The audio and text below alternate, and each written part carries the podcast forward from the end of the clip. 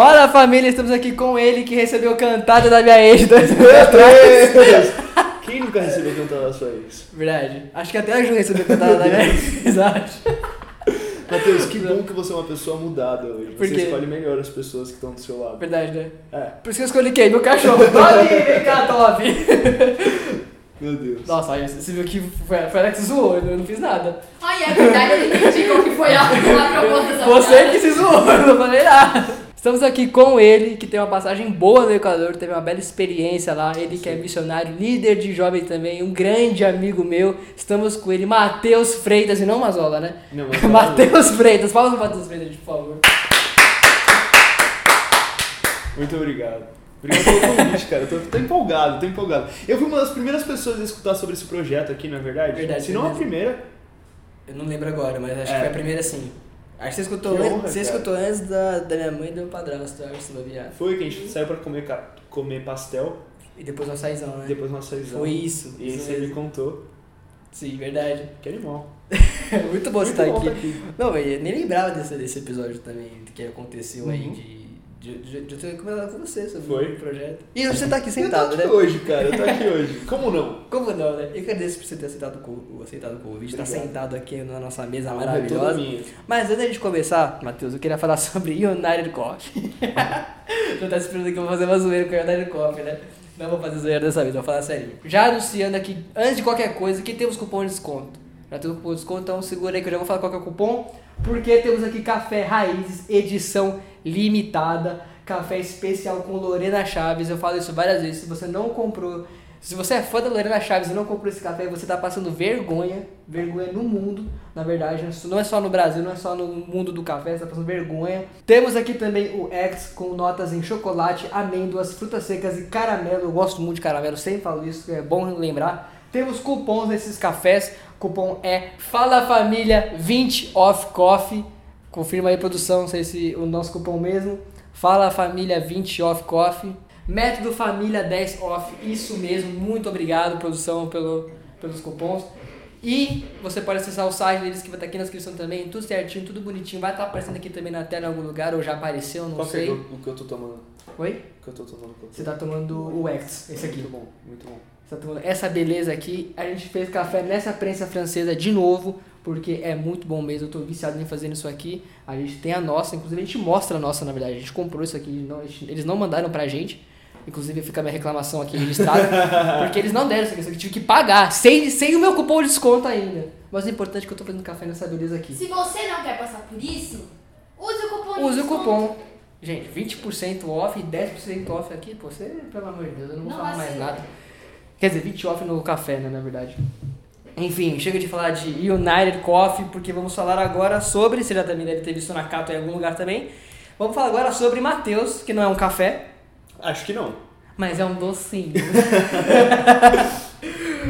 Muito obrigado por você ter vindo. Gostou do Gostei muito, tô gostando aqui. Eu tô, achei muito legal seu microfone, cara. Você gostou? É pequenininho, bonitinho, né? É. Ele regula aqui também, você viu? Eu vi. Achei legal. Eu gosto desse microfone. Não é caro, não. não? Não é caro. Também não vai falar qual que é. Matheus, Vamos lá. queria que você começasse falando lá atrás. Lá atrás. Lá atrás. Quando você era um bebê da Quando você era um bebê. Antes de você nascer, na verdade. Tá. eu eu lembro. Você é paulista. Eu sou paulista. Eu estudei você. Você Eu estudou? dei sua vida. Tá. Eu dei sua vida. Eu sei quantos dedos tem na mão, cara. Eu sei. Aí, ó. Porque eu estudei você. Mas enfim, você é paulista Uhum. e você tem uma parada de- é, já faz tempo sobre ter passagem, sobre. Não é nem, não digo nem moral, eu digo passagens fora do país. Sim. Você foi pro Sim. Equador já. Sim. Mas como que foi a história? Quando você descobriu que, tipo assim, você ia pra. Pro você Equador. viajar pra países, não só Equador, mas Pras pra nações. países, é, pras nações, e também, aproveitando o momento, já, já que você já puxou a parada do Equador, já pega o gancho aí, já também fala sobre o Equador também, Boa. numa latada só. Cara, o que aconteceu basicamente foi a primeira vez que eu comecei a pensar sobre nações foi em um momento que não sei se vocês sabem, mas do Dunamis. Aí ela fala pra mim, não bate no, no- Não na, bate na mesa, mesa, não bate é. no, a pulseira no microfone. Aí bate a, a- o garfo do nosso yakisoba, do Nakato Morumbi. Você que não pediu, ele experimentou, experimente. Tá muito bom. Agora volta. Cara, basicamente, eu não sei, não sei se vocês sabem, mas eu sou do Dunamis e eu sei que você sabe. né? Que bom, né? Que bom que você sabe. Mas basicamente o que aconteceu foi que quando eu tinha uns. Eu cheguei no Dunamis quando eu tinha 17 anos. E eu cheguei num ambiente onde todo mundo falava inglês, todo mundo falava pelo menos outro idioma, e eu só falava mal e mal português. E eu comecei a ficar muito incomodado com isso. E a gente começou a receber muitos times missionários de fora, e eu fiquei tipo assim, cara, por que, que todo mundo consegue conversar com eles e eu não? Minha família nunca teve muitas condições financeiras de pagar uma escola de inglês para mim, ou uma parada assim. Então, meu inglês era tipo o inglês da escola básico do básico do básico, que tipo ninguém ninguém aprende de verdade. Verdade. E aí o que aconteceu foi que, especificamente, o Dunamis Pockets, que é o nosso braço para missões nas universidades, é, recebeu uma equipe da Jocum, que estava fazendo o prático deles aqui no Brasil, e a gente estava meio que recebendo esses caras, só que eu não conseguia me comunicar direito com eles, é, e foi nesse meio que momento que virou uma chave na minha cabeça, eu falei assim, cara, eu preciso começar a aprender alguma coisa. E eu comecei a ficar incomodado, porque eu não conseguia, as outras pessoas conseguiam, e eu comecei a aprender sozinho. E aí foi um momento que eu estava falando com Deus, Deus virou para mim e falou assim, Mateus, você precisa entender que o fato de você aprender inglês vai ser crucial para o seu chamado. Eu comecei a estudar, comecei a aprender sozinho, assim, tipo série de Netflix, comecei a fazer umas coisas práticas que me ajudaram pra caramba. E eu comecei a sentir esse chamado para as nações. E comecei a falar assim, cara, eu gosto disso, eu gosto de falar com pessoas de outras nações, eu gosto de ter contato com outras culturas, eu gosto de conversar com essas pessoas, eu gosto de conhecer a história dessas pessoas. E aí o que aconteceu foi que teve um outro momento, que foi uma escola que a gente teve lá, foi mal, tô te chutando aqui embaixo. Não, relaxa, tá roxo só. Tá roxo. foi uma escola que a gente teve que era o, o 21 Project, que hoje é o Dunamis Greenhouse. Uhum. E a gente estava tendo o primeiro culto lá, e eu acho que foi o primeiro evento do Dunamis, onde a gente conseguiu trazer muitas nações em um lugar só. E o que aconteceu foi que, cara, teve a primeira noite de adoração e eu tive um encontro muito forte com Deus. Eu comecei a chorar muito e Deus começou a falar pra. Tava todo mundo cantando e cada um tava cantando no seu idioma. E aí Deus virou para mim e falou assim: Mateus, eu tô te dando as nações por herança. Você é pai dessas nações. E ele começou a me entregar um chamado. Tipo, não foi uma palavra profética que eu recebi, foi uma palavra que eu recebi direto de Deus. E foi uma palavra que ficou no meu coração, tá ligado? Eu não fiquei pensando muito nisso, eu não fiquei falando para as pessoas disso. Tipo, foi uma semente que eu recebi, ficou no meu coração, basicamente isso. E aí depois de um tempo orando por isso, tipo, só colocando isso diante do Senhor, eu tava conversando com o Theo Hayashi, que é o líder do Dunamis, e aí ele me convidou para ir para os Estados Unidos para passar um ano, um ano e meio, não, quatro meses na num projeto que você foi também, que é o Julian Quincy Camps and Programs, o JKCP. Sim, eu fui, mas eu fiquei só 50 dias, acho, alguma coisa Eu assim. fiquei três meses, fiquei quatro meses total nos Estados Unidos. E foi a primeira vez que eu fui Caramba. sair do país. Tipo, foi um- uma parada bizarra pra mim, assim, porque foi um milagre total, não tinha grana pra ir. Deus proveu tudo, assim, foi sobrenatural, real. Caramba. E aí depois disso, a gente é, tava conversando e, e ele virou pra mim do nada e falou assim, Matheus, eu tenho uma notícia que eu acho que vai mudar a sua vida. Eu falei, legal, pode me falar. E ele virou e falou assim, olha aí, depois eu te falo. Achei. Aí eu, tá bom. E aí nessa, cara, eu comecei a orar, comecei a orar e, tipo, fiquei uma semaninha orando. Depois dessa uma semana, a gente saiu pra fazer coisas de trabalho, assim, que eu tava trabalhando com ele, fazendo umas coisas de mídias pra ele. E aí ele virou e falou assim, Matheus, o que, que você acha de ir pro Equador, passar um ano e meio servindo lá na Zion Quito com o Dani Simão e a Mariana, que era um casal que tinha sido enviado como pastores lá pra abrir uma igreja nossa lá no Equador. Uhum. E nessa, cara, na hora que ele me falou isso, o Espírito Santo veio no meu coração e falou assim, e falou em inglês, you gotta go. E eu não falava nada de espanhol, eu já tava falando bem inglês naquela época, porque eu já tinha voltado dos Estados Unidos. Só que eu fiquei tipo assim, cara, não faço ideia de como isso vai acontecer. E aí depois disso eu fiquei um mês aqui no Brasil, voltei dos Estados Unidos, fiquei um mês aqui no Brasil e fui pro Equador. E a minha estadia no Equador, em teoria, ia ser uma estadia de, tipo assim, de seis meses a um ano. Era o que eu tinha conversado com o Theo. E nessa, tipo, apliquei pro meu visto, fiz todo o processo, só que eu, pra eu conseguir ficar mais de três meses no Equador, eu precisaria aplicar, aplicar para um visto. Sim, é um visto totalmente diferente. Totalmente diferente, só que o visto que eu, que eu aplicaria não seria um visto, eles não têm um visto de meses. Seria um visto que é o visto Mercosul, e é um visto de três anos. Caraca. Então eu tive que investir na época uns 600 dólares para fazer a parada do visto.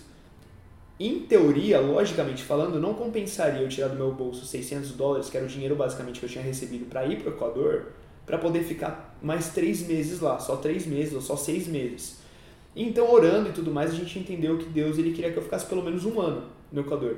Eu até mostro pra vocês, eu tenho aqui o meu RG equatoriano. Você ficou quanto tempo lá no final dos contos? Cara, eu fiquei três anos Caraca. no cartão do Equador. Era um ano, no mínimo. Era você um pensar, ano. um ano, um ano e meio, máximo. né? Máximo. E aí, tipo, a parada virou loucamente. Esse aqui é o meu RG. Caramba. E aí a parada. Nossa, nada a ver com ele. Não, né? Nada a ver. Eu odeio Quer dizer, caramba. parece, mas Eu tô muito mais nada a bonito ver hoje. com então. que... Esquece. Ah, então não. Menino. Deus. A arroba dele vai estar aqui, eu você meninas. Arroba. Brincadeira. Colocou um pi? Aí. Vai ter que Ah, tá, pôr, né? tá, tá. Meu Deus. Mas se você é cristã, o arroba dele vai estar aqui. E aí a parada, mano, é que aqui atrás, Tá quando solteiro? você faz, quando você faz o visto, você não viu? Vive, mas eu gosto de Quando você faz o visto, você tem é, o tempo de validade do visto. E lá no Equador, para você poder fazer trâmite do que for, você precisa ter a questão do é, do RG, que é essa paradinha aí, que eles chamam de cédula. Desculpa te interromper, você tá XXX nesse grupo.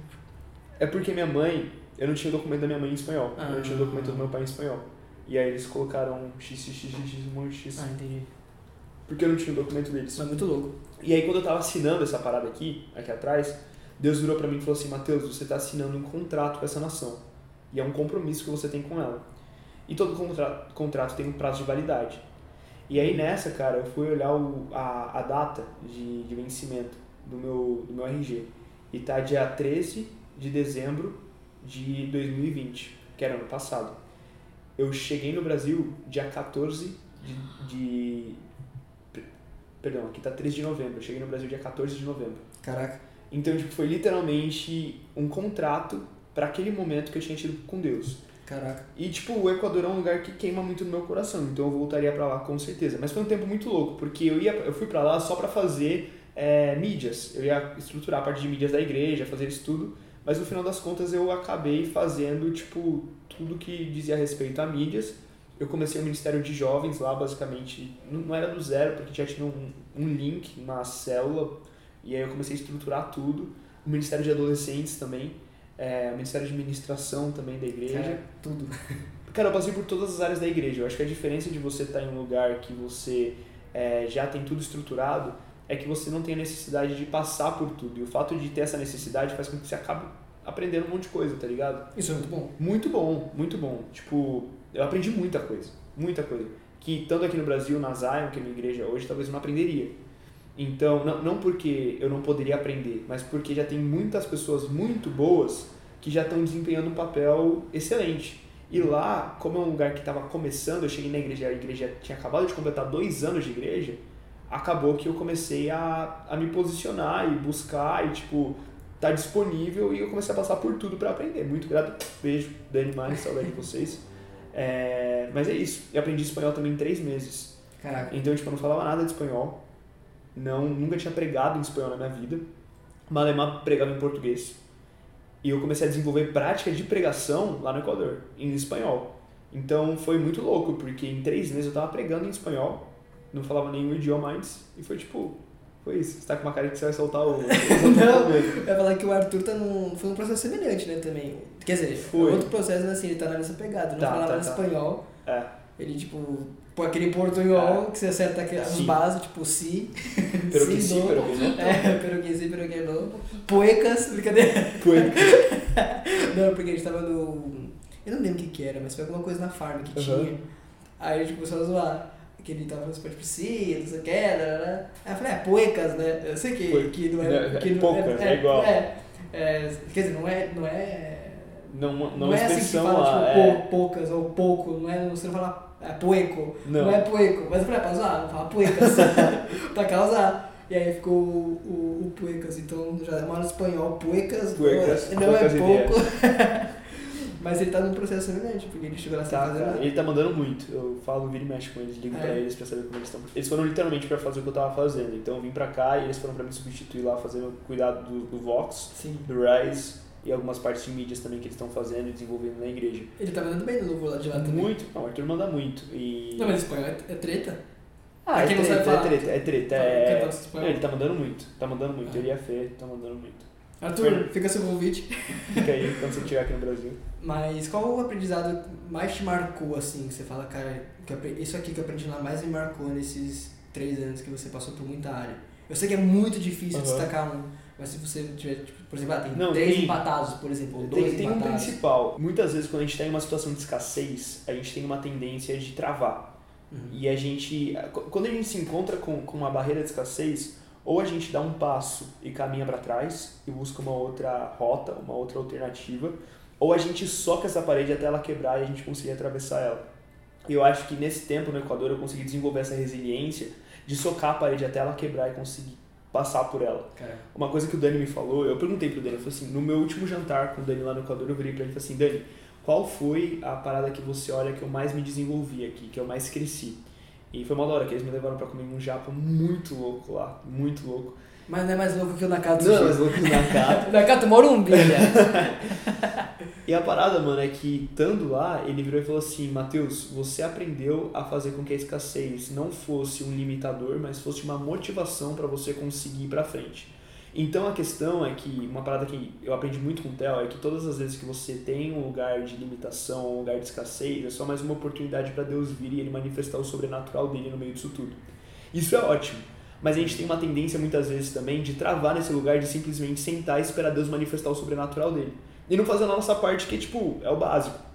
E o que aconteceu basicamente é que eu entrei nesse lugar de virar e falar assim: Deus, eu sei que você vai prover, Deus, eu sei que você vai fazer, eu sei que você vai trazer a sua provisão, você vai fazer o que precisa ser feito, mas eu quero me posicionar nesse lugar onde eu vou buscar uma solução possível para que o Senhor possa vir com o sobrenatural junto com isso, para gente, para eu poder colaborar com aquilo que o Senhor está fazendo, sabe, para poder ser parte daquilo que o Senhor está fazendo. Então, uma parada que eu acho que foi muito boa é que tipo assim, vira e mexe tinha uma ideia muito louca, mirabolante.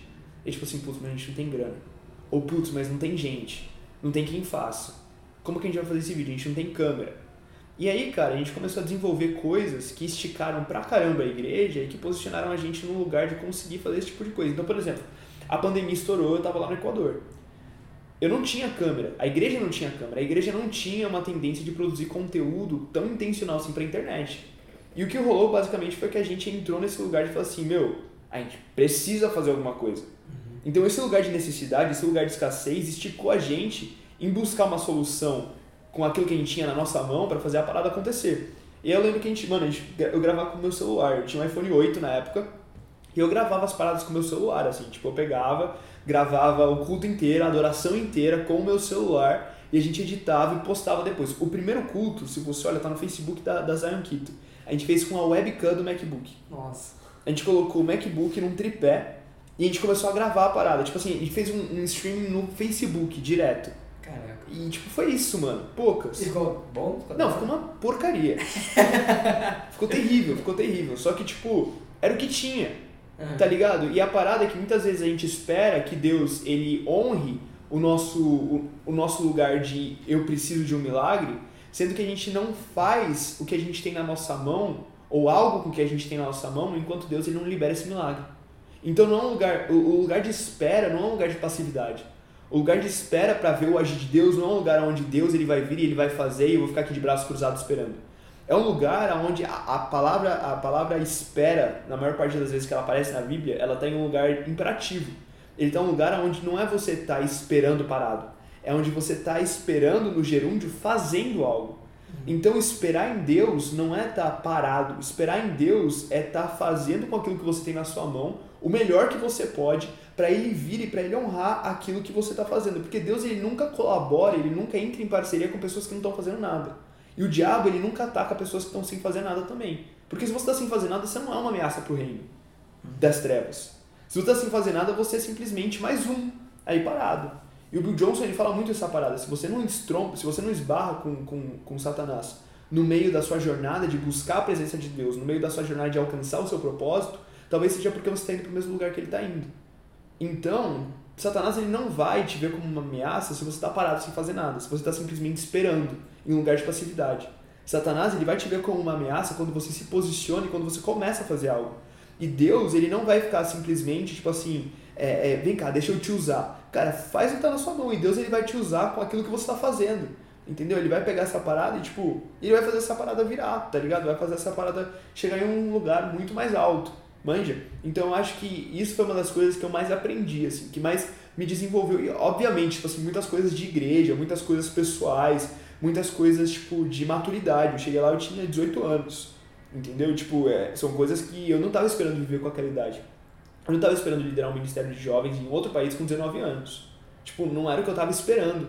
Mas eu sei que o fato de eu ter me colocado em uma posição de disponibilidade, uma posição de eu tô aqui, mesmo não sabendo, Deus ele me honrou e Deus ele, ele me usou com a incrível graça dele, tá ligado? Mas eu acho que é esse lugar de conseguir usar a escassez como uma motivação e não como um empecilho.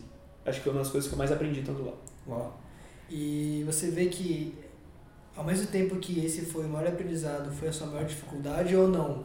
Você destaca outra coisa como a maior dificuldade que você teve nesse tempo lá? Cara, eu acho que a minha maior dificuldade foi estar longe da minha família e principalmente dos meus amigos.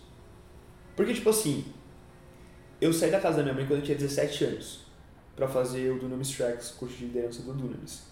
Então, desde aquela época, eu estava muito acostumado a estar em um lugar de não estar tão próximo assim da casa dos meus pais, tá ligado? Uhum. Eu sinto muita falta até hoje dos meus pais, porque minha mãe está morando em Recife, minha irmã mora em Portugal, eu voltei pro Brasil agora, meu pai ele mora aqui em São Paulo, meu avô ele é de Portugal, mas ele está morando aqui no Brasil hoje. Então, tipo, é, minha família tá cada um em um lado do mundo, assim, tá ligado? Então eu sinto muita falta da minha família. Só que na minha cabeça, desde que eu sou muito novo, eu já tinha claro isso de que e minha mãe tinha claro isso também, tanto que ela criou a gente pensando nisso, de que a gente viveria tipo assim, cada um em um lugar, porque era o nosso chamado. E graças a Deus, sou muito grato a Deus pela vida da minha mãe, porque ela conseguiu ter essa mentalidade, tanto que até hoje minha mãe é a pessoa que mais investe na minha vida em oração, em todos os sentidos. Isso é, facilitou muito pra você? Pra então? caramba, pra caramba. Tipo assim, não que foi fácil, mas facilitou. Sim. E aí o que aconteceu foi que, estando no Equador, começou a acontecer muita coisa no Brasil. Então, a parada do descendo começou a estourar. É, tem o bailinho, que era um movimento que eu, que eu faço fazia parte, hoje eu sou conectado, mas não estou tão dentro quanto eu estava antes, que começou a virar muito bem também. E eu comecei a sentir muito o fato de, tipo assim, cara, Deus, ele tá fazendo um monte de coisa no Brasil com os meus amigos, e eu tô aqui em outra nação, empurrando o negócio, querendo fazer uma parada acontecer, mas sem a garantia que a parada tá realmente acontecendo. Entendeu? Então na minha cabeça tava tipo assim, cara, Deus, eu vi stories, mano, às vezes eu chorava. Eu era tipo assim, putz, Deus, tipo, era pra eu estar aqui mesmo, tá ligado? Eu tinha que estar tá fazendo isso. E aí Deus virou para mim e falou assim, Mateus, você precisa entender que o chamado que eu tenho sobre o Brasil não está sobre a terra do Brasil, está sobre os brasileiros. E o fato de você ser brasileiro e estar tá em uma outra nação simplesmente faz com que esse mesmo chamado seja manifestado nessa nação que você está hoje. Então isso trouxe um consolo muito grande pro meu coração, mas ao mesmo tempo foi muito desafiador. Porque eu estava num lugar onde eu, eu tava olhando, eu estava falando assim, cara, eu preciso viver aquilo que está acontecendo no Brasil. E Deus virou para mim e falou assim, você está vivendo aquilo que está que tá acontecendo no Brasil. Não é porque você não está no Brasil que você não é parte disso. Você é parte disso porque você é brasileiro. Então eu acho que, que isso foi algo que consolou muito o meu coração, mas mesmo assim era muito desafiador para mim estar tá longe dos meus amigos daqui, entendeu? Uhum. Mas Deus me deu muita família lá e muitos amigos lá. Sinto muita falta deles hoje também. Só que uma parada que Deus me falou, antes de eu ir para o Equador, eu tava orando, e, e, um parênteses, assim, sabe? Não sei se você tá vendo aí se é chamado para outra nação ou o que for, mas a parada, mano, é que muitas vezes, quando a gente olha para um desafio da nossa vida hoje, quando a gente olha para a dor de uma decisão que a gente precisa tomar, a gente olha para isso de uma forma muito negativa. A gente fala assim, ah, não, não sei se eu tô sentindo paz, porque vai ser muito difícil. Sentir paz e ter dificuldade são duas coisas completamente diferentes. Quando você sente paz sobre algo, é porque você sabe que essa decisão vem do coração do Senhor. Mas quando você sente dor, é só um sinal de que essa decisão está sendo tomada debaixo de amor. Se você não sente dor para tomar uma decisão que Deus está pedindo para você tomar, talvez seja porque essa decisão não vem de Deus. Sabe, Deus ele vai pedir para a gente tomar decisões muitas vezes racionais que envolvem um lugar de escolha e não um lugar muitas vezes que é sentimental. E aí o que acontece muitas vezes é que a gente olha para esse lugar de meu Deus do céu, Deus está me mandando ir para outra nação. E a gente fala assim, ah, vai ser fácil. Se Deus está falando é porque vai ser fácil. E Deus nunca falou que seria fácil. Deus falou que ele ia estar com a gente. Mas ele nunca falou que ia ser fácil. E aí o que rolou foi que antes de ir para o Equador, eu virei para Deus e falei assim, Deus, por favor, eu quero muito ter o seu coração para essa nação. Falei, Deus, eu não amo o Equador hoje. Eu realmente não amava. Porque, cara, eu, não conhecia o Equador, eu não conhecia a cultura equatoriana, eu não sabia é, é, o que, que os caras comiam, eu não sabia como os caras se vestiam, eu não conhecia nada da cultura. E eu falei, Deus, eu preciso que o Senhor me dê o seu coração para essa nação. E aí Deus virou para mim e falou assim, Mateus, você precisa entender algo. A dor que você vai sentir no seu coração de sair da nação que você tava é o preço que você precisa pagar para ver o romper da próxima nação que você vai chegar. E eu comecei a entender, cara, que Deus ele estava me colocando em um lugar onde todos os passos de risco e fé que eu ia ter que tomar em direção ao meu chamado, em direção ao meu propósito, iam envolver dor. E não é porque iam envolver dor que não iam estar envolvendo a paz que excede todo o entendimento sobre essa decisão. Mas ao mesmo tempo, foi muito difícil ir para lá, foi muito difícil voltar de lá para cá. E eu sei que quando Deus me direcionar para outra nação vai ser tão difícil quanto. Porque eu não fui para o Equador para fazer uma mission trip. Sim. Eu não fui para o Equador para fazer uma viagenzinha de, de prática de uma escola. Não menosprezando, eu amo, tipo, eu acho que é necessário. Sim. Mas eu fui para o Equador para morar lá. Entendeu? Eu fui para o Equador para, tipo assim, me emergir na cultura dos caras. É. E foram três anos, mano, que eu não vim pro Brasil. Eu não visitei minha família. Foi tipo assim, pauleira, parada lá, tá ligado? 100% imerso lá. Então foi desafiador, foi difícil. Mas, cara, Deus é Deus, tá ligado? Deus ele honrou essa parada toda. É, você falou de ficar pouco tempo lá, é, eu acredito que assim, a gente teve uma experiência fora, você muito mais que eu, claro, três anos, você compara 50 dias, Sim. seja no Equador, seja nos Estados Unidos, seja na país. Austrália, seja lá o que for. Mas, por exemplo, eu, a minha experiência nos Estados Unidos, eu nunca fiquei tanto tempo nos Estados Unidos, já tinha ido antes já, mas tipo, uma semana, dez dias. E a minha experiência lá foi, por exemplo, a, a primeira semana foi pra a minha cabeça acostumar, tipo Sim. assim, aqui é só inglês. É. Se eu quiser ir na farmácia, É só inglês. É só inglês. Vê as placas. eu, é, eu posso encontrar um brasileiro? Posso, mas a chance de eu encontrar é difícil, mais Sim. no, no lugar onde eu tava. Onde lá é como se fosse uma USP, só que nos Estados Sim. só que americana. E, então a chance de encontrar um brasileiro é muito difícil. Não é uma Sim. farmácia em Orlando ou em Miami que a chance é, É. maior. Latino, Você tá galera na tá Filadélfia. espanhol o tempo Você- todo. É, você tá na Filadélfia, a chance, Ah. a chance de ter é muito menor. Sim. Então, é, foi uma semana pra eu entender e, e minha cabeça acostumar, eu me acostumar também, que lógico, tem fuso horário assim, mas pra mim isso Claro. não foi um problema, até porque é pouca coisa. Sim. Mas é, a minha não só eu entendo, mas a minha cabeça, assim, de, não, agora é só inglês. Aham. Pode ter outros, outros brasileiros aqui sim, mas é só inglês. Se eu for no mercado, se eu for comer, tudo que eu faço é inglês. Ainda mais nas reuniões. Isso que me ajudou muito, na verdade. Sim. Teve bastante reunião. Lá a gente tinha no mínimo três reuniões por dia e era tudo em inglês. Isso de me manhã, ajudou. de tarde e de noite, praticamente, né? E isso me ajudou, porque eu tava com contato maior. Agora, quem vai viajar, por exemplo, é uma coisa. Ou quem tá lá é, pra, pra fazer algum programa que não seja viagem, é muito interessante ficar mais de um mês. Porque é uma semana, no mínimo, no Sim, mínimo. pra eu, acho, você eu, eu, acho, eu acho que meu E tipo é assim, você já falava um pouco de inglês. Já, já falava um pouco. Entendeu? Então pra Sim. você. Eu, eu também, quando fui pra lá, já falava um pouco de inglês. Uhum. Então foi uma parada que, tipo, fechou. Ajuda muito. Ajuda. A Carol, por exemplo, ela não falava nada de inglês É, praticamente. ela ela sofreu, mas foi muito bom pra ela.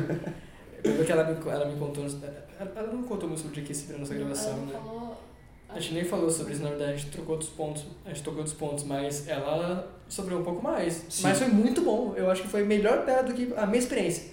Porque pra mim foi mais fácil, relativamente. Agora, ela aprendeu, tipo assim, da, da melhor maneira, que é você tá lá. Eu- Ah, é, 100% é, é a melhor maneira de aprender é estar Sim. lá. Por mais que você saiba muito ou pouco, a melhor maneira é estar lá. Quanto mais cedo for, é melhor. Aham. Porque você vai ter um contato muito mais puro com o inglês. Porque nem você falou, inglês de escola no Brasil hoje em dia É uma porcaria. é uma bosta. Não, não dá. É, não, não dá. É, ver- é verbo to be até o. Até você se formar. Até se Sim. formar. Até você, literalmente, até você sair da escola. É verbo to be, É, é. verbo to É, é, é, uma- é muito ruim isso, Sim. porque você não desenvolve. É, e, e eu não sou uma pessoa que consiga aprender tanto em série. Você se é, familiariza mais com. Qual que é o nome? É, forma de falar, é, entonação, não é entonação a palavra certa. O sotaque. É sotaque, é, Sim. tipo sotaque. É, aí você vai se familiarizar. Sim. Você consegue aprender vocabulário só se você estiver na parada de, tipo assim, eu vou aprender vocabulário novo. Aí você escuta uma palavra e você anota. Isso eu não fiz. Talvez seja por isso que eu não aprendi, né? Eu Eu, eu não na anoto, verdade, o que né? eu ficava fazendo é, eu faço isso até hoje. Eu escuto uma palavra nova que eu não sei, eu fico repetindo, repetindo, repetindo, É. pronunciando, pronunciando, pronunciando. Talvez seja por isso que eu não aprendi, porque eu não, eu não tomei esse passo. Eu fiquei assistindo com legenda ainda. É. Às vezes sem legenda, mas assim, série que você consegue pegar mais fácil. Por Sim. exemplo, você assistir Friends. Você vai. É, é muito Posso mais fácil do que. eu não gosto de Friends. Eu sou time Mother. Nossa, eu... Eu tô dando mais- Ah, É, How I Met Your Mother ou Friends é muito mais fácil do que, por exemplo, você ver um uma série como Suits, Sim. por exemplo. É, Muito bom. Vai ser, muita é, é, Suits mais é, técnica, né? Suits você consegue pegar mais do que Friends, então, mas assim, eu não tenho o passo de, por exemplo, ficar repetindo palavra, eu consegui me, fa- me familiarizar mais com o sotaque. Isso assim, mas mesmo se isso tivesse feito, não ia me ajudar tanto assim. O que Sim. me ajudou muito foi ter passado por essa experiência de ir lá e ter ficado 50 dias. Não uma semana, Ah. duas semanas, ficar 50 dias. O processo de E- quando você tá. Foi mal, não quero te Não, falar. O processo de quando você está em outro país, basicamente, de você se, se familiarizar com, com a cultura e com tudo que está acontecendo, é chega em um momento onde você, vamos lá, as primeiras três semanas, você começa a entender que você não está na sua nação. Então você acorda e você. Porque, tipo assim, se você está num hotel é uma coisa, mas você tava morando com uma família de equatorianos. Então eu acordava e na minha cabeça eu já tava assim: eu não posso falar português, eu não posso falar português, eu não posso falar português, eu tenho que falar espanhol. Sim. Então isso me ajudou muito. Mas a questão é que você demora uns três, umas três semanas para você entender que você está em outra nação, que você está em outra realidade, em outra cultura. Depois disso, você demora mais ou menos até uns três meses para você passar pelo primeiro choque cultural real. Sim. Porque até esses primeiros três meses, isso tudo é uma viagem na sua cabeça. Uhum. Mas quando passa esses três meses, você entra em um lugar tipo assim, caraca, eu tô morando em outro país. É. Literalmente. Depois que você passa por esses três meses, você começa a se familiarizar com a parada. Sim. E você começa a entrar na cultura dos caras. Uma coisa que me ajudou muito foi que eu fui em banco nos Estados Unidos. Isso me ajudou muito a entender, a cair a ficha. Os Farlow. É, é mesmo, mano. Mas isso me ajudou muito, porque assim, cara, eu não tô indo só no mercado, farmácia, Sim. como uma, numa viagem normal a gente Você faz. teve que lidar com a galera, galera da Polícia Federal também? Fui. Eu- A primeira tipo, coisa muito, que eu fiz, sim. Muito não, foi- difícil, mano. É, foi uma vez, mas assim, foi ali que caiu a ficha, tipo assim, meu, eu tô real tra- trabalhando aqui, É, é. eu tô aqui por 50 dias. Sim. Porque eu tô no banco, cara. Nunca pensei em estar num banco no Nos exterior. Estados Nos Unidos. Estados Unidos, ainda mais naquele momento. Eu pensei Tá. que assim, os caras iam entregar tudo de bandeja. Ou então só uma visitinha ali pra assinar, tá tudo mastigadinho, bonitinho. Não, você tem que fazer sua parada. Tipo assim, você é de idade já, brother. Já faz essa, essa Tá. trampa aí, resolveu, resolve. E aí quando a gente teve essa parada de segurança nacional, sei lá das quantas, ter ido no banco. Do Social Security. É, aí eu fui no banco duas ou três vezes também. Mano, posso falar? Isso é muito da hora, a parada do Social Security. É Porque tem muita gente, muito mexicano, assim, nos Estados Unidos, que sem querer ser xenofóbico nem nada. Mas os caras, tipo, eles até hoje lutam por um Social Security e, tipo, a gente teve uma É. oportunidade bizarra, a gente tem a Sim. parada, tá ligado? Foi muito de boa também. Mas pra mim foi muito de boa. Muito, né? porque a gente, tava, a gente tinha visto de trabalho e a Sim. gente tava respaldado pela empresa. Então, Sim. tipo, isso era muito louco. É, e aí isso que me O fez. Social ter- Security, pra quem não sabe, é um, é um CPF americano. É.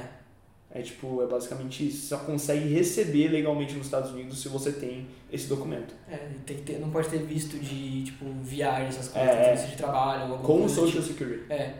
E aí que, mano, é, isso pra mim me ajudou muito a Sim. entender.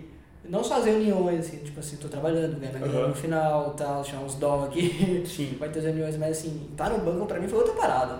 Outra parada, eu tô no banco dos Estados Unidos, cara. Pra mim, esquece, vou dar autógrafo agora na rua. então. Mãe, eu não banco. também. Não falo nada. Não, eu, eu não lembro com o que que eu comentei. Posso falar, o atendimento no Banco dos Estados Unidos é, é surreal. É bizarro. É surreal. Eu me sentia num hotel. Eu pensei que eu tava no spa. Eu, É, nunca fui, tipo- eu nunca fui pra fora. A, a única coisa de banco assim, que eu sei dos Estados Unidos, sabe aquela cena do Peter Parker, quando ele vai com a tia May no banco pra, Sei, sei, sei. É isso de banco dos Estados Unidos. Mas aqui no Brasil a pessoa. Bom dia, senhor. Quem que você quer, seu bosta? Não, é, é tipo, tipo assim, isso lá os caras Brasil. eles te oferecem água, eles te oferecem um pirulito. Eles te... É porque eu- a gente tava no verão lá. A gente foi em anos diferentes, mas verão é tipo assim, é um inferno de quente. É, Na Filadélfia eu é fui- muito Eu quente. fui no verão. É, só, só, o dia que se só dá no verão, na verdade. Sim. Eu acho, eu que é só no Não, verão. só é Summer Camp, É, é, é, só verão. é Summer Camp. É verdade, esqueci que é o Summer Camp. Não dá pra, summer Camp não dá pra ser no inverno, né? Sum- Summer Camp pra mim. Camp Rock. Camp Rock. Camp Rock. E, e é quente lá. E ainda mais as camisetas deles, é, aquelas de gola, e é tecido É, grosso. é, Eu nossa. fiquei tipo, nossa, quando que eu posso botar Bom. na camiseta nova que eu comprei aqui ontem? Kaki, calça kaki, shorts kaki. Nossa, ainda bem que não era preto. É. Mas assim, a camiseta muito, muito, muito grossa. Assim. Sim. Pra verão, lá tinha dias de 36 graus, você tá com uma camiseta Não, e tipo assim, a sua faculdade tinha uma mega estrutura. Você tá meio em pé. A minha Nossa, faculdade, irmão, Não, a estrutura é bizarra. É assim. Tem nem o que falar. O quarto é pequeno, mas é um pequeno que assim. Não, é Era perfeito, mano. É perfeito. A, a faculdade lá de Haverford, a gente tava em um dos piores alojamentos dentro da universidade. Tinha uma, tem uma, tem, você foi no treinamento. Primeiro, Foi- é, fui no o treinamento. primeira, a primeira semana O de todo banheiro- mundo lá. É banheiro compartilhado. É terrível, mano. E lá- Nunca E é tre... o, o de Yupen, nossa. Não, não, não. Eu, Spa. Spa. é, é Spa outra feminino. parada. Feminino tipo assim, ainda. a parada é Outra coisa. o banheiro, os quartos, o ar-condicionado dos quartos, além de ser super barulhento, e tipo assim, não dá pra dormir sem E era de chão, era, era aquele de chão que fica de no chão, e aí ele começava a vazar. Sim. Só que quando ele vazava, ele entrava, ele, ele sujava o, o carpete. Ele molhava o carpete. E aí ficava com aquele Ah, cheiro de parada gostoso. molhada. Aham, De cachorro molhado. Mano. Nossa. Você ter noção, banheiro compartilhado lá. ainda? aham. Banheiro compartilhado lá, você tinha que ir de chinelo, óbvio, por ser compartilhado. De o pé, eu tava cagando. Eu ia de descalço no corredor, ia descalço no É. banheiro. Eu tava nem aí, eu parada descalço é, mesmo. eu, eu, o meu ar-condicionado. ficou- compartilhado, você é descalço. O meu ar-condicionado ficou ligado por dois meses. Eu não desliguei. Não desliguei. É. Tipo assim, não dá. E eles falam assim, não, não- a gente fala pras crianças, não desliga. E o meu lá ligado assim, ó, o dia inteiro. Porque, mano, eu entrava no meu quarto, era o meu único lugar que eu tinha pra respirar, tipo assim, sem um inferno de, de calor. Eu deixava ligado. Eu Poucas. também deixava ligado sempre. Quer dizer, óbvio que eu deixava O ligado. de vocês não era, não era tipo assim, do, do edifício inteiro? Sim, mas você.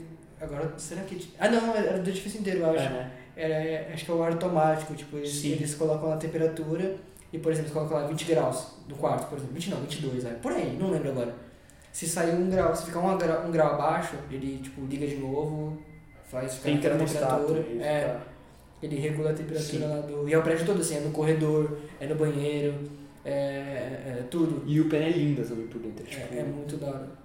E o da hora da, é que é uma. super Não, e a parada é que a comida de vocês era muito mais da hora. Porque a gente Nossa, tinha. o A gente tinha a cafeteria lá da. que é o refeitório da, da universidade, Uhum. que era da hora. Sim. Só que a gente também tinha o. A gente tinha. É não, a gente tinha isso. A gente ia comer lá. E era muito comida, tipo assim, processada. Mano, eu fiquei inchado. Não engordei, mas eu fiquei inchado. Eu acho que eu comi só na rua. Eu comi na Então, é daquele essa mercado parada- o famoso que tem lá, O- Uau, não é o Uau. Uau, Uau. Nossa, só era no, assim, na UPen eu ia muito no Uau. porque lá o smoothie deles.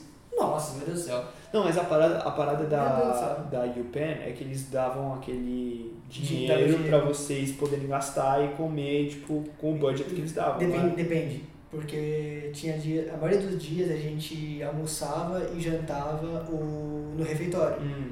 Meu, omelete, bacon e, e o waffle todo o café da manhã. Pra vocês terem noção.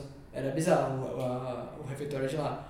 E, mas eles davam dinheiro pra café da manhã. Café da manhã eles davam. Eles davam Pra almoço e jantar, né? Enfim, tinha alguns dias que eles davam dinheiro. Aí eu. Só que eles davam, por exemplo, 10 dólares, 10 ou 15 dólares pra tomar café da manhã. Eu gastava 7, agora dava 3 ali, então. Então, o da hora deles era isso, porque É. 13 dólares uma camiseta.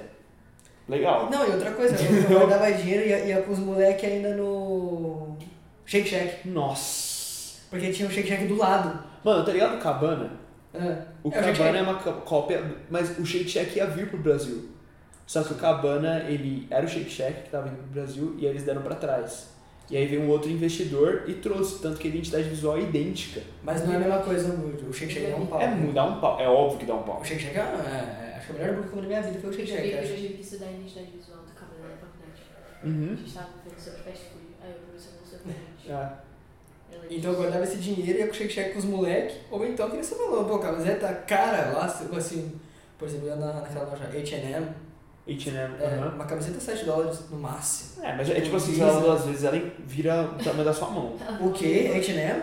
Pô, Eu uso até hoje, e tá perfeito ainda. na moral? Dois anos que eu tô usando, e tá perfeito, não tá nem É, manchado no bar é, Não, eu tenho, eu tenho umas da horas da. Eu peguei umas coisas da hora lá, mas tipo assim. Essa aqui eu comprei lá. Eu tô com essa calça que eu comprei lá também. Eu comprei essa, essa aqui Mano, eu comprei essa calça na viagem, que da hora, velho. Gente, essa calça aqui eu comprei em Fortaleza. pra lá. Ótimo lugar, viu? No aeroporto ainda, porque lá é o calor do inferno não vem de calça. Não, e, e, cara, e- e, meu, lá na, na Calvin Klein, eu fiz a rapa da Calvin Klein, barato. Lá é barato. Qual que você. Você foi naquele. naquele. É... Como é, Eu comprei aquele outlet bizarro que tem lá? Ah, foi em vários outlets lá. Esse tênis eu comprei lá, esse aqui também. Você ganhou bem? Hã? Ganhou bem? É, eu ganhei. Eu levei grana. Só que assim, foi Mas a grana que eles davam lá, que eu consegui dar uma rapada pra mim Sim. e pegava camiseta. Não, Ah, tá. não, eu ganhei, ó, no final Tá. Só que o que me ajudou foi que eles davam essa grana. Sim. Então, uma coisa que eu fazia, meu, eu comprava muita barra de proteína lá. Eu comprava. eu Como o. Matheus sobreviveu nos Estados Unidos por, 50 por dias. 50 Meu dias? café da manhã era. Deixa eu explicar pra vocês como viver 50 dias com barra de proteína. Não, todo, meu café da manhã era, era barra de Voltou proteína. como? O- Não, era, era barra de proteína, era algum carboidrato e um. E um. Não é iogurte. É um, é um negocinho de chocolate de 300ml, Saudável. 7 dólares isso. Saudável. Tudo em 7 dólares. E Essa era a sua comida do dia. Não, café da manhã. Ah, era só. E é por Só isso que café a da gente manhã. vê que os Estados Unidos é um Nossa, lugar. tô E eu comprava chocolate, assim, sobrava do, do as granas lá, eu falava, ah, vou comprar um chocolate aqui, uma bala. Nossa, eu comprei muita bala de chocolate. Gente, o que que é isso? Muita bala de chocolate. Ô, Nossa, que vontade de ir pros Estados Unidos. Nossa, vai muito barato. É bizarro, É. assim, é muito barato. Tô Não com só roupa, também, mas eu é nunca tudo. fui. Eu fui pros Estados Unidos com uma mala de mão. Eu comprei lá o meu suitcase, o, a, a mala de viagem mesmo grandona de 23 quilos que você pode levar É. e enchi ela com as coisas que eu comprei lá. Eu não sei se alguém falou aqui no, no podcast ou foi fora do, do, de gravação que a gente falou, que, que algum convidado falou sobre isso. Mas lá, McDonald's é comida de mendigo. É, mano. Aqui nossa. você gasta 45 reais no, no Big Taste. Eu comprei. Lá, se você gasta 20 dólares, se bobear é muito. Não, eu comi No McDonald's nos Estados Unidos quando eu tava na última, na última semana, com low budget. Eu tava tipo assim, mano, ou eu compro uma camiseta, ou eu vou no Shake Shack como gostoso. Camiseta. Camiseta, óbvio. Óbvio. Eu já tinha enchido a minha pança de Shake Shack por três meses. Camiseta. Camiseta, mano. Eu tava com o Pedro. Aí ele virou e falou, Matheus, uma camisetinha ou café da manhã? Camisetinha. fazer um jejumzinho, fazer um jejumzinho pra colocar uma camisetinha. Era assim. E, mas, mano, lá almoço, assim, lá na, lá, lá na UPenn, não sei como falar pra você, mas assim, 20 dólares almoçando é, é caro já. Muito caro. Não, 20 20 dólares. dólares é caro. Tipo assim, É caro. se você 20 dólares é caro. Não, é caro. 20. E o que é da hora do Equador é que a moeda do Equador é dólar. Dólar americano. Caraca. não Então eu ganhei em dólar. Tipo assim, só que você gasta em dólar também, né? E É. aí não tem muita graça. Só que o da hora é que tinha muita gente indo e voltando dos Estados Unidos o tempo todo, do Equador para os Estados Unidos e dos Estados Unidos para o Equador. Uhum. E aí eu consegui trazer computador, consegui trazer um celular, tipo, consegui juntar dinheiro e comprar essas paradas, tá ligado? Porque eu ganhava em dólar. Uhum. Mas, é, tipo assim, ponto positivo. Check Sim. pro Equador, moeda é Nossa. dólar. Bom, agora eu vou explicar aqui o JKCP, né, que a gente falou, falou, falou, É pagamos verdade, um pau verdade. aqui pros amigos. A gente foi através do, do Dunamis, a gente fez o Dunamis. Tracks, que é um curso de Eu fui, antes, liderança. eu fui antes dos. Não, eu fui depois dos tracks JTC. Você foi depois? Fui. Ah, o meu foi durante, porque o seu foi de seis meses. Uhum. Aí você, você, você ficou Eu fiz seis o terceiro meses. tracks. que foi- Eu fui a terceira turma de tracks. Eu não sei qual turma eu fui. Você foi a, a seguinte depois da minha, foi? Foi. Não, você foi a quinta. Eu fui em 2019. É, você foi a quinta. Foi a quinta? Então Aham. você foi um antes do Isaac. Sim. É, foi Na a sua dele. época ainda, era, ainda eram seis meses. É. Sim. Ah, Eu fui a última turma de seis meses. Do que o, o Tanaka liderava. Quem que era Davi Chaves. Chaves. Ah, Ele voltou pra São Paulo, mano. Eu vi. Beijo, David. Ele vai gravar aqui, eu vou- quer dizer, não vai não, quer dizer, eu vou convidar, aí não é um sim final. Mas Chama. David. Espero que ele aceite. Acho que ele aceitaria. Come on, Dave! Da Eu tenho uma história com ele. Depois de conto, que não posso Nossa. na gravação. Tá, tá. Acho que eu já te contei já, pá. É, foi uma merda que eu, eu, eu, eu caguei Tá, com ele. tá, tá. Acho que eu nunca te contei a história que eu Deve vacilei ter com ele. contado, Você me contou cada história. Várias merdas, né? Mas enfim. É, JKCP. JKCP. Você, foi, você ficou seis meses, foi depois. Eu, a minha turma foi de um ano, então eu fiquei lá. É, ju, eu fiquei finalzinho de junho, julho e cheguei no Brasil começo de agosto, porque eu fiquei quatro dias a mais em Nova Uhum. York depois. Aí foi passeio Eu meu, também. Foi, Eu, fui pra- eu cheguei em Nova York e fui pra Aí Nova eu só gastei em Nova York. Muito caro. Só foi pagar. Ah, é, assim, é caro. Você mas... ficou onde? No Bronx?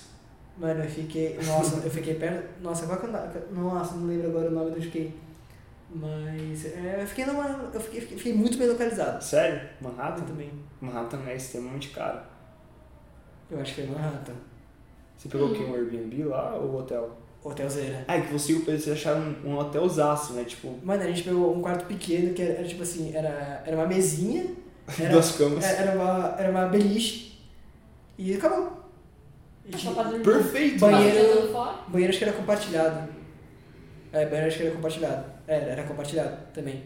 E aí era, era mais barato. Obviamente, né? Sim. Mas muito esquema, a gente tava bem localizado, a gente, meu, a gente só fez coisa a pé. Tudo a pé. Não, também. Nenhum momento a gente pegou e- nada, nem metrô a gente pegou. Ô, louco, irmão. A gente tava muito bem localizado. Gente, se um dia eu for pra Nova York, isso é uma coisa que eu Pra você ter noção, eu fiquei. Eu, eu, eu, eu teve eu falei, o que, que eu posso gastar hoje? Eu cheguei nesse nível. Porque é muito barato lá as coisas. Sim. Até em Nova York. Sim. É. Eu passei. É, não dá pra comprar roupa em Nova York. Bota o bip lá. Eu comprei coisa da Armani, calça da Armani, camiseta da Armani, tudo por 50 dólares. E aqui no Brasil é 500 reais. É. O quê? 600 Agora? reais. Meta. Esse tênis aqui no Brasil, quando ele lançou, era mil reais. Sim. Lá eu paguei 120 dólares. É. O dólar tava quanto na época? Acho que tava 3, 3,50. É, nossa, tava uma delícia. Acho que tava, tava. Não tava como do jeito que tá hoje. Mas acho que tava de boa ainda. Então assim, eu cheguei. É, foi, foi nesse ponto, porque eu não achei muito caro. Quer dizer, é que a gente tem uma realidade muito forte do preço do Brasil. Sim. Por isso que eu falo que foi muito barato. Porque. Mas agora se você comparar Nova York com Filadélfia, óbvio que Filadélfia é mais barato. É por causa do imposto final. Por isso É. que eu tô falando que é mais caro. né? Assim. Mas eu não tava com a cabeça comparando Filadélfia com Nova York, eu tava comparando Nova York Brasil, Brasil. é. É, porque, por exemplo, na Filadélfia onde eu tava, não, não tinha, por exemplo, Armani, essas coisas. Ah, Em Nova York tinha. É, depende do lugar. É, perto, quer dizer, tinha, mas. Posso falar besteira. Ah, não, tinha sim, mentira, tinha sim, é, lá perto. Só, só que tinha que ir de Uber e eu não tinha dinheiro pra receber naquele momento. Depois que eu Ah, tá, recebi, tá, tá. aí eu tinha dinheiro. Aí eu ia receber, acho que uma semana. de- Não, falando bosta. O pagamento, foi- acho que foi metade metade. Aham, foi. Foi metade metade. Aí eu precisava da segunda metade pra comprar as roupas. Aí quando eu consegui a segunda metade, acho que foi quatro dias antes da gente ir embora, alguma coisa assim. Aí eu fui pra Nova York podendo gastar. Chá. Aí a gente fa- fazia tudo andando, não pegava metrô, essas coisas. Fazia tudo a pé porque dava, não era longe. Tipo, ah, a gente andava 50 minutos pra ir pra tal lugar. Mas, mas quando a gente dava 50 minutos, chegava no Paraíso, que era só andar por ali depois mais segundos pra voltar. E eu- eu- foi uma coisa que eu falei com o Pedro. Eu falei, mano, a gente tá aqui pra passear, vamos andar mesmo. Ah, A gente tá aqui pra conhecer, é pra, é pra cansar. A gente saía cedo e voltava à noite só pra dormir. E aí a gente fazia isso, a gente, pô, a rodo lá. A gente foi acho que quatro, quatro a gente foi, acho que quatro dias. A gente foi cinco vezes na hora da Armani, pra você o Pedro curte a Armani também, né? Aí a gente foi cinco vezes lá. E assim, cê- aí, se isso saindo da gravação, né? Talvez o pessoal pense, nossa, Armani, não sei o que. Meu, lá não é tudo isso. Não, não é. Lá Tipo não assim, é. o que é caro nos Estados Unidos pra cabeça dos caras? É grife, é Prada, é Gucci, É. é, Louis Vuitton, é tipo, é, essa é a cabeça de coisa cara pra um americano. Armani é caro aqui. Armani é caro aqui. Lá é Tipo assim, Victoria's. Secrets que você paga aí quando a galera traz, tipo, lá é trash. É tipo É. assim, mano, é coisa na cabeça deles é tipo coisa de pobre. Literalmente. É, não, nem- talvez nem pobre, tipo assim, ah, já foi, tem muita coisa melhor. É, tipo, Já foi é. isso aí, essa coisa já foi aí, nem Sim, dá. sim. É a nossa Renner. Tipo isso? Não, a nossa. Renner pra ele vai ser, pra eles vai ser um tipo um Primark da vida. É, eu acho que o Armani pra eles, pra gente seria. Uma Zara. Uma Zara. É, que a Zara já, A Zara que a já Zara tá tá cara, é. é. Mas a Zara de uns anos atrás, acho. Sim. No Brasil, talvez. Ou uma Renner mais topzinho, assim, sabe? Uma Renner de um shopping mais legal. É. Uma parada assim. Entendi. E aqui é um absurdo. Aqui a Armani você fala, nossa, os caras são bilionários. Não, é porque lá é barato. É. Quanto você gastou numa casa da Armani? 50 dólares. Não, qualquer. Não, também é qualquer pessoa, mas quem tem condição de ir pra lá, vai ver que a Armani lá é barato. Você vai comprar uma calça que aqui no Brasil é 500 reais, 600 reais, 800 reais, lá vai ser 70 dólares no máximo. Sim. Eu comprei camiseta pra minha mãe, pro meu padrasto, tudo do, da Armani, e paguei 25 dólares numa coisa da Armani. Ah, tá. Nossa, é uma Hering. Hã? É uma Hering. É uma Ering. É uma Ering. É uma. Boa. Então talvez quem tá vendo no, isso no vídeo, nossa, que hétero top, não sei o que. Não, não é hétero, não é hétero top, é, é o bagulho, Ah. é a realidade. Preciso ir. Na, Como- Nike lá chega a ser mais caro que a Armani, eu acho. Como ir para os Estados Unidos com 3 reais? Nike e Adidas, eu acho que é, é mais caro que a Armani lá. Muito mais. É, não, tipo, depende muito da linha da Nike, né? Se vai ser É. uma linha, linha esporte normal, beleza, mas se vai, tipo, vai ser tipo uma parada mais pra um lugar mais de grife, que a Nike tem tido bastante também, aí vai acabar sendo um pouquinho mais caro. Bom, como a gente tinha falado antes, o, o Matheus ficou seis meses desse Tracks, que é um programa de liderança. Depois ele foi pro JKCP e eu tive que interromper no meio, então, ou seja, o meu curso de liderança começou em janeiro, acabou em dezembro, e eu fiquei lá julho inteiro Ou melhor, final de junho, julho inteiro, e cheguei no comecinho de agosto, mas só porque eu fiquei uns dias a mais em Nova York. E aí você, a gente conseguiu lá por conta de um contato, uma conexão que o Dunamis tem, Sim, que é com o Steven. Steven Roberts. Steven, é, esse aí. esse aí. Aí teve essa conexão, a gente Sim. faz entrevista, eu não sei se todo mundo foi na sua turma. Na Não. minha de 11 só É foram minha 7. turma, o meu, o meu JKCP não foi pela minha turma, foi depois dos Sharks. Então acabou que. Todo mundo foi? É, não. Eu fui a única pessoa da minha turma que foi e tiveram algumas outras pessoas do Dunamis que foram. Ah, ah, é verdade. Porque foi no seu Tracks que eles meio que implementaram isso É. no meio do programa, entendeu? Ah, entendi. É, então o meu foi bem diferente então. Porque, Então, o porque ano gente, passado provavelmente ia ter mais. é que teve pandemia, Uhum. mas. É, mas provavelmente é sem todo. Tipo assim. a Tanto gente que tá não no- existe mais JKCP hoje. Eles mudaram o nome. É, mudou, na verdade. Sim. Na minha turma tinha 11 pessoas. Aí não, não ia ser todo mundo que foram. Aí eles pegaram Quem não 7. foi? Quem não foi? JP, Dalila, NAC e Johu. Por quê? O Johu e o NAC não foram porque eles queriam ir pro Greenhouse. Porque eles ficaram tipo assim, ah, a gente já sabe, a gente já manja inglês, tudo, não vamos, a gente vai. A gente é, vai ficar melhor aqui no Brasil no, indo pro Greenhouse. Pra eles também fazia muito mais sentido eles ficarem mesmo, porque a gente tava lá no Dunes por propósito de liderança. Claro. É, então eles fizeram. fez sentido pra eles. Sim. Mas se eu, mesmo se eu tivesse manjado um pouquinho mais de inglês, eu teria ido. Porque eu queria ter uma Não, a experiência de trabalhar experiência é fora. bizarra, cara. É bizarro, mas realmente pra eles não, não, não faria sentido eles irem. Claro. Não só por questão financeira, mas por questão de vida mesmo, propósito, sabe? Faria- Foi, foi muito mais vantajoso eles irem pro, pro Greenhouse. E aí a gente teve esse tempo lá, a gente fez essa, essa entrevista, os 11 fizeram, 7 foram. A Isa também não foi. Então foram 6. Eu não conhecia isso. Enfim, não foi todo mundo. Aí. Aí quem passou na entrevista foi. E quem não passou não foi. Eu acho que a Nascei e o, o Johu nem fizeram a entrevista. Eu acho, porque eles não queriam. Aí eles não fizeram. Ah, é, foi isso mesmo, se eu não me engano. Foi, você pode ter foi isso. Então é uma seleção que faz a prova oral. Não, acho que não tem prova escrita, acho que é só oral. Você responde um formulário só, mas é, É. prova, prova oral. É, é pouca coisa. O principal é a prova oral e passando você Você vai? Vai. Se quiser aplicar, você pode aplicar no site. Só que eles mudaram de nome, eu não sei como eles estão agora. O stream é muito legal também. Muito gente boa. Eu dormi na casa dele. Sério? A gente só jantou lá. Mas, absurdo também. Vocês foram no, no basement da casa dele?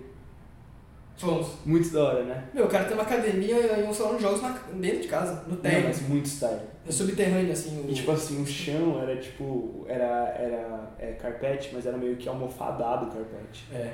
Muito da hora. Muito louco. Muito, muito louco. Bom, trocamos muita ideia sobre esse período fora. Foi. Equador, Estados Unidos, tudo. Mas como foi a volta do Equador pro Brasil? Tá. Cara, foi bem caótica.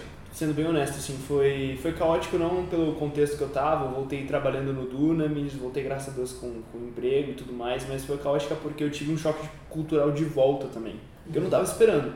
Porque na minha cabeça era, cara, eu vou voltar pro Brasil, meus amigos vão estar lá, a minha vida vai estar lá, só que não foi só eu que mudei nessa temporada, todo mundo mudou, o Brasil mudou, os meus amigos mudaram. Aquele é rotina, né? Aquele preto e branco agora. Aquele preto e branco agora. Só, só. Depois de tanto de comida que a gente comeu. Na cata, você Da casa eu ver. Mas a parada foi, todo mundo mudou, mano. Sim. Eu tinha mudado pra caramba, mas todo mundo mudou. Então foi um choque pra mim chegar aqui e ver que todo mundo tinha mudado. Então eu tinha alguns amigos que eu sabia que eram tipo assim, até hoje são amigos que estão aí, ponto, mas tinha algumas coisas que mudaram muito. A Zion mudou muito, o Dunamis mudou muito. Então a, a evidência que a gente teve depois do Descent foi muito grande. Eu vim pro Descent, voltei pro Equador depois, e aí na minha volta pro Brasil, que foi em novembro do ano passado, foi tipo muito, foi muito caótico assim, nesse lugar mesmo, e um lugar cultural também, porque eu me adaptei muito à cultura equatoriana. Tanto que falando espanhol, muitos equatorianos achavam que eu era equatoriano. E, e, tipo, eu entrei tanto na cultura, me imergi tanto na cultura, que o Theo até me falou uma vez, Matheus, você tem que entender que você não é equatoriano, cara. Você é um cidadão do reino de Deus, tipo assim, tira essa parada da sua cabeça. Você não veio pro Equador pra você virar um equatoriano, você veio pro Equador pra você ter uma mentalidade global. Então eu tive que ter essa transição de sair de um lugar onde, meu Deus do céu, Equador, Equador, Equador, pra um lugar tipo assim, tá, tô de volta. E agora? Como é que estão as coisas? Como é que estão as pessoas? Como é que as coisas vão acontecer? Como que minha vida vai acontecer a partir daqui? Por quê?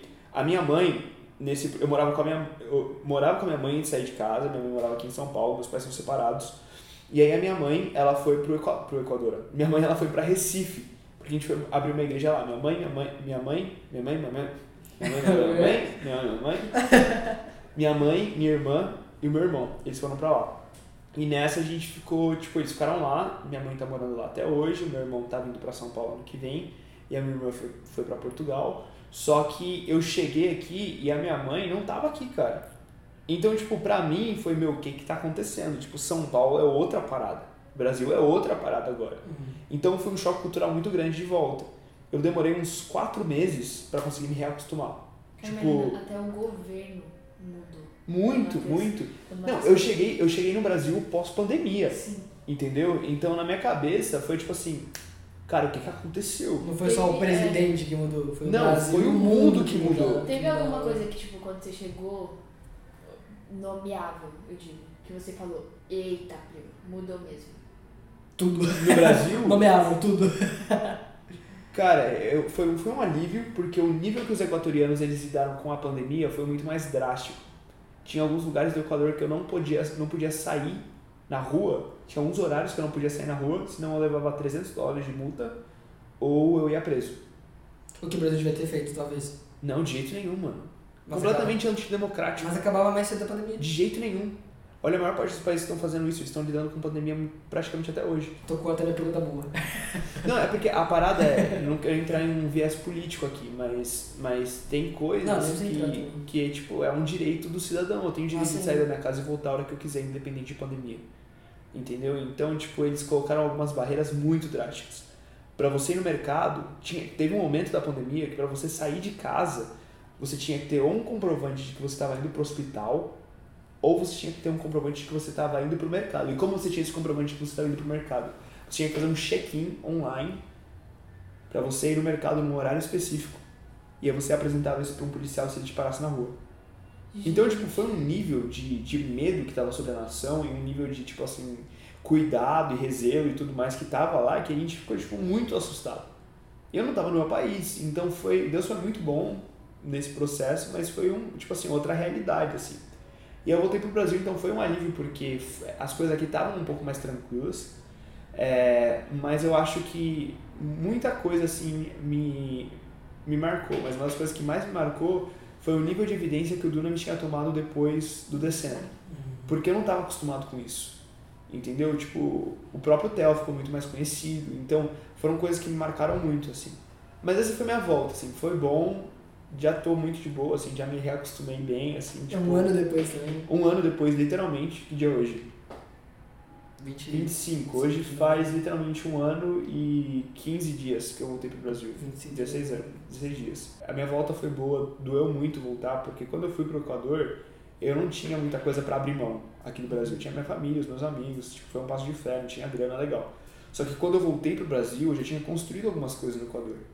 Então doeu voltar, tá ligado? Sim. Porque, tipo, já tinham coisas que eu tinha, que eu tinha construído. Nossa, a gente nem conversou sobre isso naquele dia que a gente foi naquela lanchonete lá. No.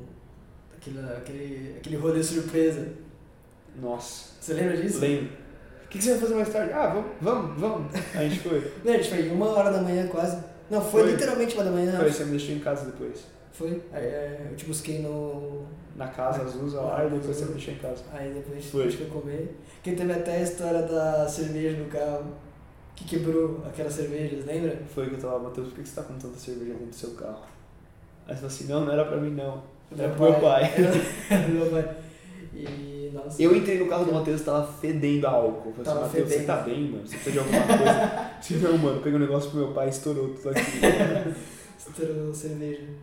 Eu tava naquela fase dr- drástica da minha vida. Drogado, largado das traças. Eu tava naquela fase do. Alô. daquela arroba lá. Nossa. Daquela. daquela tristeza. Qual das duas? Tem tantos arrobas que você podia ter cancelado na sua vida, assim. Cara, eu, eu, eu acho que. Eu, eu não me arrependo das outras arrobas, eu acho. Acho que é só. Essa arroba eu me arrependo. Sinceramente. Ah, sim. Por tudo que causa e, e causa até hoje. Na verdade, tem umas paradas aí que causa até hoje. Mas só a única que eu me arrependo, eu acho. O, o resto. Nem... Tá A, a, a que deu em cima de você eu não me arrependo. Porque me trouxe aprendizado. entendeu? Tá. Não, tipo assim, trazer aprendizado, um, um jumento te traz aprendizado. Não, mas eu digo assim, foi uma experiência que foi muito boa ter passado. Tá. De verdade. Eu não acho que tenha sido o, o excelente de Deus pra sua vida, mas eu acho Não. que Deus ele não desperdiça nada. Não, não fala porque o sexo foi bom. Brincadeira! Brincadeira! Meu Deus do céu. Não, brincadeira. Tá. Vai, próximo assunto. Não, eu, não, eu não falo nem, nem pelo momento bom que teve, eu falo Sim. que assim, pelo pós. Eu, Aham. co- é, depois que a gente terminou, nossa, eu, eu aprendi, Ficou aprendi, aprendi. No começo ficou bem mal. É. Bem mal. Fiquei acho que quatro meses mal. Aconselhamento com o Matheus foi pessoa. Eu fiquei quatro meses mal, mas depois desses quatro meses, eu, tipo, não só a acordada que eu tive, mas assim, a, a nova perspectiva, a nova perspectiva, perspectiva, Sim. Perspectiva. perspectiva de, de, de vida amorosa, assim, que eu comecei a ter, foi bizarro. Que bom. Foi um amadurecimento muito grande, um amadurecimento amoroso, não amoroso, mas um amadurecimento em geral, principalmente. Agora, essa que eu tô falando aí foi pura burrice, não foi nem aprendizado, foi o que você aprendeu a não ser burro. Nossa, foi muito burro. tipo, muito. Sim, eu sei, não precisa nem falar, eu já sei já. Por isso que eu me arrependo. Porque foi um erro que eu poderia ter evitado desde o começo, porque eu sabia que tinha que acabar ali, Sim. mas eu empurrei cinco meses a mais e só me lasquei. Entendeu? Então foi pura burrice. Foi extremamente. Então foi isso, isso que eu me arrependo. Agora das outras não. Não me arrependo não. Que bom. Não sei quem falou isso. Vai, quem falou isso mesmo? Ah, da cerveja. da cerveja do carro. É, do rolê que a gente deu lá na, na. Aí, aí é, falou que tinha que tinha de cerveja, foi uma coisa, meu pai que quebrou tudo. Meu, tinha duas garrafas de cerveja quebradas, pra você ter noção, entrou é, caco de vidro dentro do, daquela parte do step. Não sei como entrou, mas entrou. Foi Deus dizendo é- pra mim assim, não bebe. Ainda bem que não furou o step, mas entrou naquela parte. E pra você ter noção, o último caco de vidro foi retirado, acho que três meses depois, que grudou no, debaixo do step, assim. Louco. Aí eu, quando eu fui lavar o carro, não sei como, o cara viu e falou, ah, tem um caco grudado aqui. Eu falei, aonde? Muito escondido, eu não tinha visto. Eu Aí uma tirou, vez. esse foi o último carro que ele morreu. Porque, meu, zoou muito, assim. E o cheiro que ficou, nossa, ficou dias cheirando. Tipo, é, alguém passou algum produto lá, lá em casa, alguém desceu lá, passou algum produto no carro. Que, pra- que cheira de produto de limpeza, O produto é vinagre.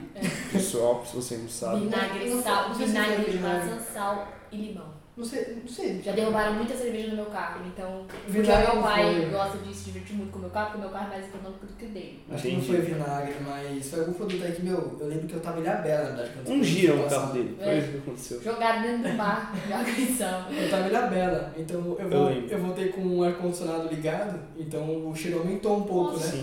cadê? Só que não aumentou o cheiro de cerveja, aumentou com o produto de limpeza que passou. Eu falei, ah, melhor tá fedendo, fedendo não, cheirando a limpeza, limpeza do que eu ouvindo meu pagode aqui, do que eu ouvir meu pagode com cheiro de cerveja. Se eu, Sim. se eu visse pagode cheiro de cerveja, eu ia ser obrigado a ter que tomar uma no meio da estrada. Cara, meu Deus. Você já carro de novo. Você já carro de novo com cerveja. Eu vou tomar minha água. aqui. Não, brincadeira, gente, não bebam dirigindo. Só foi Se uma, beber, uma, não uma piada. Alô, Ambev. Foi uma piada. Já dirigiu bêbado? Brincadeira, por que eu tô perguntando? Porque ele não bebe. Não, mas esse negócio aí do vidro, eu lembro de uma vez, uma das. Você- você nunca bebeu? carro. Já bebi, já bebi, mas.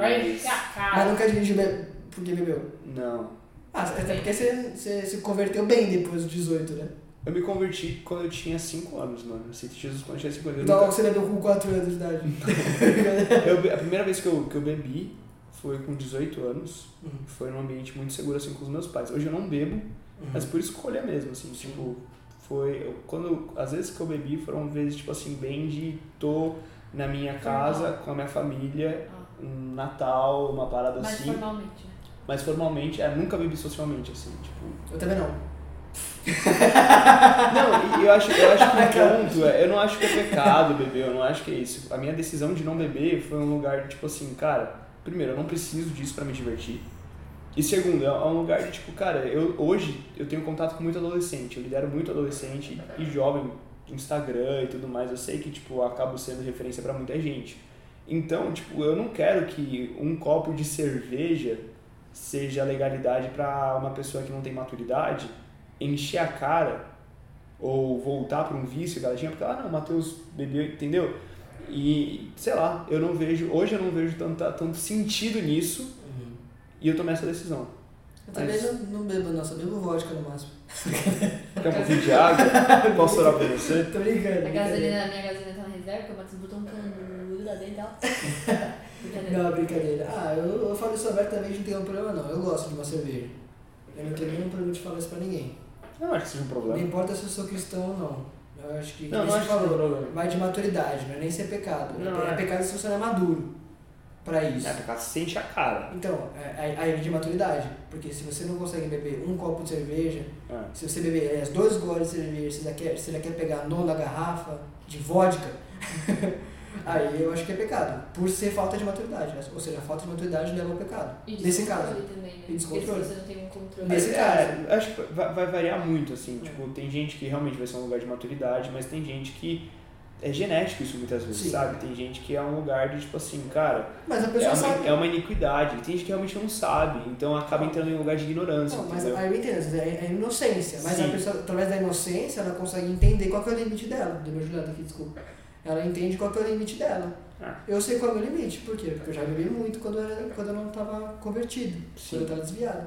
Sim, Ah, eu é uma muito. escolha mesmo, cara. Ah, tipo, eu já acho sei que meu limite, até de cerveja. Eu falei, se eu beber mais do que isso, eu sei que vai ser Eu perigoso. acho que pra mim virou uma parada tipo assim, eu não preciso. E eu escolhi não ter nessa temporada da minha vida, não sei se em algum momento eu acho que não, mas tipo, eu tô. Não é uma parada que eu tirei e falei assim, nossa, meu Deus do céu, Sim. que sacrifício que eu tô fazendo. Uhum. E talvez pra algumas pessoas talvez até precise ser um sacrifício, assim, sabe? Se dói tanto tirar, talvez seja porque tá tomando um lugar do seu coração maior do que deveria estar tomando. Sim. Então, é, eu, mas é tipo assim, cara, eu entendo o momento que eu tô hoje, eu entendo é, as pessoas que eu tô liderando hoje, então é mais uma questão de maturidade mesmo, uma Uhum. questão tipo assim, cara, eu, prefiro não, Sim. entendeu? Mas não acho que seja pecado, né? Isso, Não, eu também nem tomo muito, até porque meu limite é muito pouco. Se eu tomar 20 litros de cerveja. Brincadeira, não, mas eu, eu sei meu limite. Eu sei, eu sei que quando eu passar, por exemplo, 100 ml disso, eu já tenho que ficar muito de olho aberto. 100 ml. Eu- eu- às vezes quando eu vou beber mais de, mais de um copo, uma dizer assim, eu já faço conta. Essa garrafa Sim. tem quanto, esse copo deve ter mais ou menos tanto, o meu limite é tanto.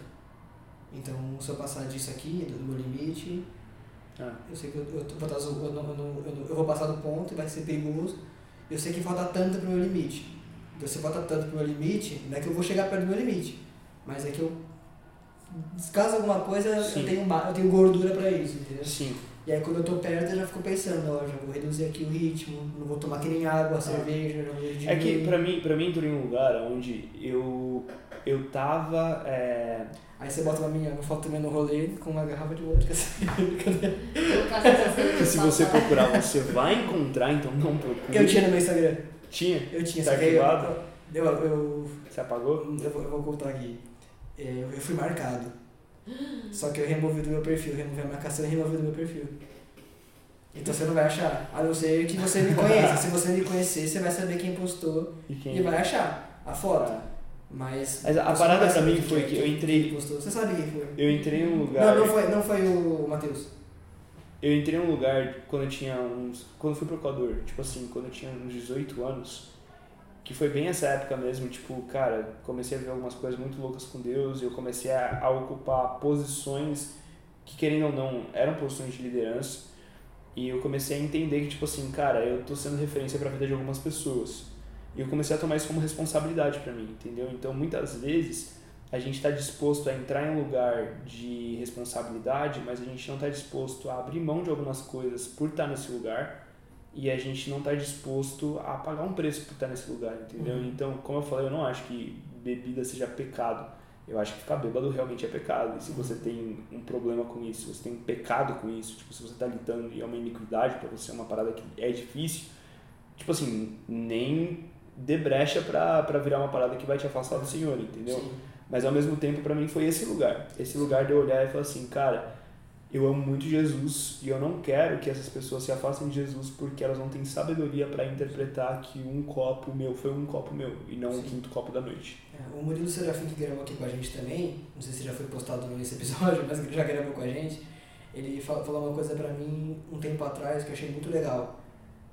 bebida, nem, que, nem que seja só uma cerveja, não é pra todo mundo. E não porque é pastor ou porque é líder de jovens, é por maturidade. Exatamente. Hum, Tá, tá, talvez por ser pastor, ser de jovem, talvez seja um motivo a mais, por ser Sim. um exemplo, Sim. talvez, sim. Mas não, até mesmo pra quem não é, hoje em dia, ou pra quem não vai ser, não sei, cada um com sua, com sua parada, é, não vai ser. Um, Ah. um copo de cerveja não é pra você. E tá tudo bem, cara. Sim. Você não precisa de cerveja pra, pra se hidratar. O perigo, Mate, é que quando entra em um lugar onde você está fazendo essa parada porque socialmente é aceitável e você quer ser aceito socialmente, você começa a entender muitos outros lugares do seu coração que é tipo assim, por que, que você está fazendo isso? Sim. Às vezes você nem gosta do bagulho, tá ligado? Você tá, tipo, com droga, com bebida, com cigarro, o que Cara, for. na real, ninguém gosta de vodka. Ninguém gosta de vodka. ninguém. Eu nunca Quem- tomei vodka, mano. Quem Porque gosta de é vodka? horrível. É horrível, É mas todo mundo quer ficar bêbado. Então, é, é esse, é esse que tá falando. Esse é o lugar. Ninguém, quem gosta não, de vodka não, não é tem só um lugar de, de ficar bêbado. Eu lembro que na minha época de colegial mesmo, é, foi um momento onde, tipo assim, tinha muita pressão social. Sim. Pra você beber, pra você estar no rolê, pra você estar com as pessoas. E aí, tipo, era um negócio, tipo assim, cara, eu quero beber isso daqui porque eu quero estar aqui. Uhum. E aí entra num lugar onde é um bando de gente que não quer beber, um bando de gente que não gosta de beber, que gosta de estar bêbado porque não consegue processar os sentimentos e lidar com os problemas de outra forma, porque não, não conhece Jesus, não tem como lidar com isso, vai entrar num, num lugar de enfiar a cabeça na jaca mesmo, querer ferrar tudo. E o pessoal começa a entrar nesse ciclo de tipo assim, aí vira normal, aí vira socialmente normal, entendeu? Então, tipo, tem, tem muita coisa que pode estar por trás disso. Sim. Mas, bom. Toma minha água. A gente vai sair desse, desse ponto álcool pra entrar na parada de evangelismo, que você. A gente Boa. conversou um pouco antes e você falou que quer falar um pouco sobre. Bora falar, bora Eu falar. ia abordar esse tema com você. Mas antes você tem um breakzinho pra fazer. A gente tem um breakzinho pra fazer, né, agora? Tem, nossa, já são 10 horas. Então, temos esse breakzinho pra fazer, mas antes eu vou falar sobre isso aqui. Enquanto você toma seu break, Vou pode tomar break. tomar seu break. Abraço. Eu vou tirar o meu fone aqui. Aproveitando o nosso break, a nossa pausa, vamos falar sobre United Coffee. Vamos falar primeiro sobre os métodos, essa novidade, essa parceria aí que eles estão fazendo agora. Agora não, né? Já tem um tempo, na verdade, que a gente está gravando em novembro. Esse episódio nem sei quando vai pro ar. Mas enfim, vamos falar sobre os métodos. Temos aqui a prensa francesa. Eu falo isso muito, é porque eu tô apaixonado realmente por esse método aqui. Maravilhoso, muito bom, muito prático, muito fácil, muito rápido também. Cinco minutinhos ali, seu café já tá pronto. Mais ou menos cinco minutos, arredondando, claro. Muito bom esse método. Temos esse método da Coar também, muito da hora também, muito louco, muito bonito. Você vai encontrar esses métodos lá no site da United, que vai estar na descrição. E agora os cafés, né? Que é o que mais importa na United Coffee, na verdade, né? Temos essa edição do Raízes, edição limitada com Lorena Chaves. Muito bom esse café. Esse café não vai permanecer por muito tempo no site deles, então corra lá, garanta o seu, porque quando acabar, acabou, não tem conversa. Temos o X também, que tem notas em chocolate, amêndoas, frutas secas e caramelo. Temos outros cafés também que estão lá no site deles, então corre lá. Os cupons vão estar na descrição, o site vai estar na descrição. Cupom para os métodos é método família 10 off.